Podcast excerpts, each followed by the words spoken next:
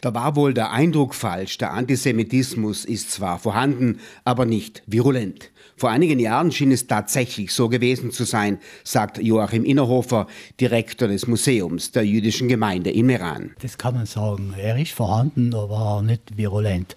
Insgeheim von mir aus zu Hause werden sich die Leute äh, oft einmal, äh, Entschuldigung, der Ausdruck, die Sau auslassen und, und, äh, im, und unter der, oder auf der Straße sieht man von den Antisemitismus oder hört man von den Antisemitismus nichts.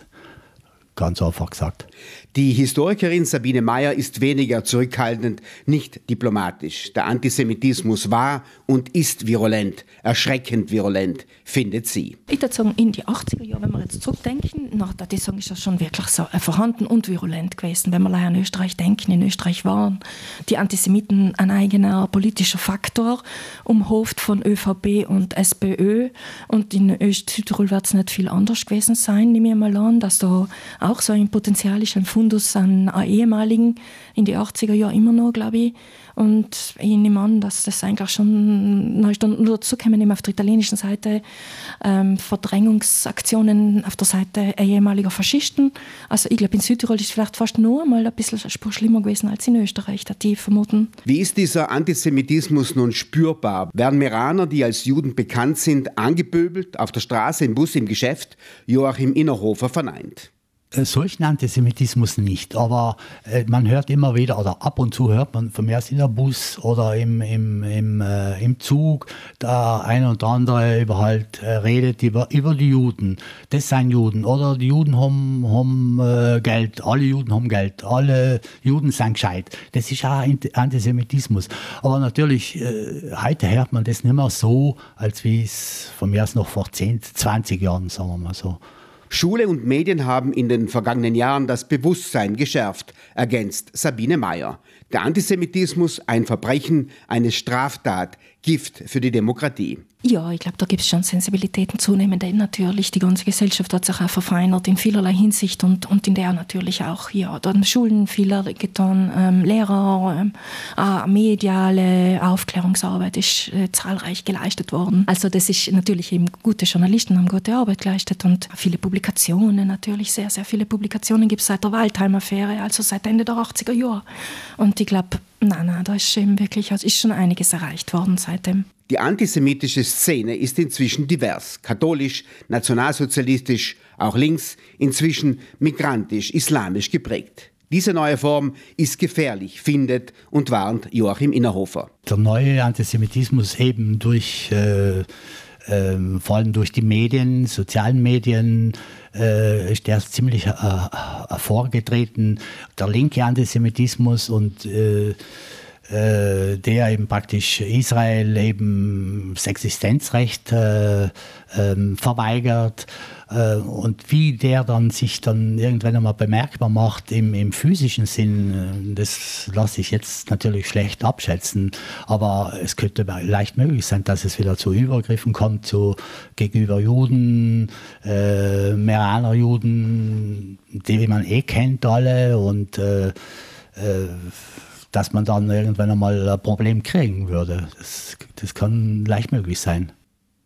Die verschiedenen Antisemitismen verschränken sich. Die Querverbindungen zwischen Friedensfreunden, Linksradikalen, verkappten Rechtsradikalen und den Pro-Hamas-Demonstranten sind auf den anti-israelischen Kundgebungen augenscheinlich. Aus dem Bilderfundus wird sehr vieles übernommen aus der Nazizeit und mit eben mangelnder Sensibilität äh, gegenüber den historischen Ereignissen, gegenüber dem Holocaust und also da natürlich, äh, da ist äh, Aufklärungsarbeit zu machen. Ich glaube, aber ähm, ich sehe es, also es gibt auch schon natürlich Fortschritte, es gibt schon auch sensible, ähm, also Schüler zum Beispiel jetzt von, äh, mit muslimischem Glauben. Also es ist nicht alles jetzt ganz grob oder ähm, aber auch, es gibt schon Bedarf, würde ich sagen. Und jetzt natürlich durch den Krieg in Israel ist das jetzt, glaube ich, auch sehr, sehr schlimm geworden und muss man schauen, wie wir da jetzt weiterarbeiten. Joachim Innerhofer vom Jüdischen Museum sieht auch beim linken Antizionismus den alten Antisemitismus wabern. Ja, das, ist, das stimmt, weil äh, der, bei den Linken versteckt sich der Antisemitismus, indem sie sagen, sie seien Antizionisten. Sie, äh, wie ich schon gesagt habe, äh, sprechen das Existenzrecht von Israel ab und äh, im Grunde genommen ist es Antisemitismus. Und, äh, und das natürlich, Antisemitismus ist immer noch ein, ein äh, ein schlimmes Wort, sagen wir mal so, als Antisemit, äh, Antisemit äh, be äh, bezeichnet zu werden, ist natürlich nicht schön, das wissen alle.